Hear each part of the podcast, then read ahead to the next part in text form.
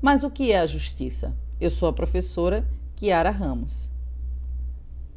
Eis uma das questões mais complexas da filosofia do direito: conceituar justiça, dizer qual a relação entre a justiça e o direito.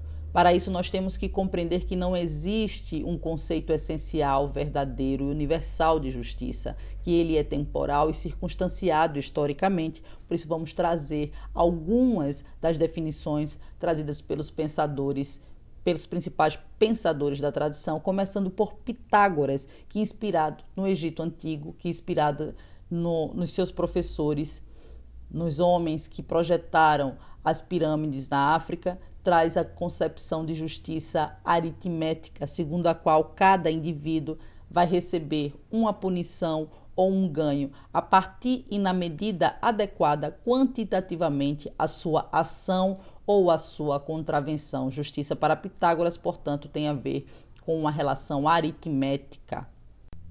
Aristóteles, por sua vez, vai defender que a justiça é a principal das virtudes, é a mãe de todas as virtudes.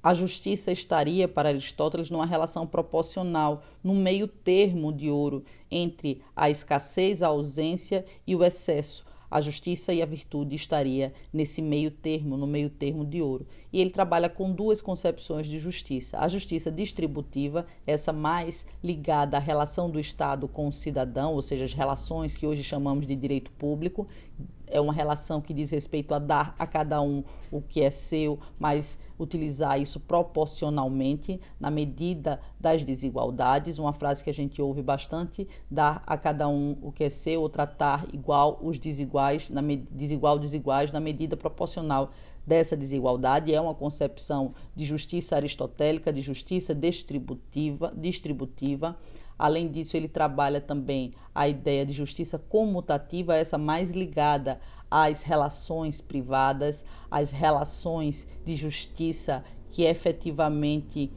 diz respeito à troca, à ideia de pagamento, de acordo e de contrato, e também tem uma ideia de justiça corretiva que faz com que haja a necessidade de atuar para retornar a um status quo ante antes de haver qualquer violação à norma, antes de haver qualquer violação à regra. Outra concepção importante de justiça já na modernidade é de Jeremy Bentham, que vai trazer a justiça como um conceito de utilidade. Para ele, o justo é quanto mais nós nos aproximamos da ideia de felicidade e o injusto seria quanto mais nos distanciamos dessa felicidade. É, portanto, uma ideia do que é útil. Também nós temos a concepção de Max Weber, que vem justamente no paradigma liberal de que justiça é a aplicação da ordem a partir de uma maneira técnica e imparcial por um órgão competente. Hans Kelsen, por sua vez, termina reduzindo a discussão acerca da justiça no âmbito jurídico a um questionamento acerca da validade. Portanto, essa tese positivista ela termina por afastar o direito dos valores, o direito da justiça, trazendo um positivismo mais duro. Nesse contexto, pós Segunda Guerra Mundial, nós temos toda uma reconstrução dessa narrativa, sabemos em razão das atrocidades cometidas em fundamentadas no positivismo jurídico, cometidas contra diversos povos, nós temos aí uma necessidade de reaproximação entre direito e moral e contemporaneamente nós temos as teorias de justiça que realmente trazem uma tentativa de reaproximar direitos e direito e valores, direitos e morais, e isso vem a partir de princípios, esses princípios que são colocados nos textos constitucionais e que começam a informar todo o ordenamento jurídico. Então, hoje nós vivemos esse movimento a partir do pós-positivismo, a partir da teoria da justiça de John Rawls, a partir de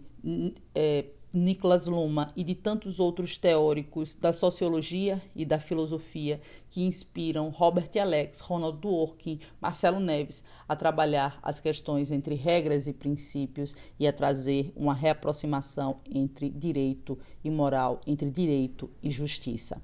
Bem, juristas, é isso. Ficamos por aqui. Até a próxima. Axé.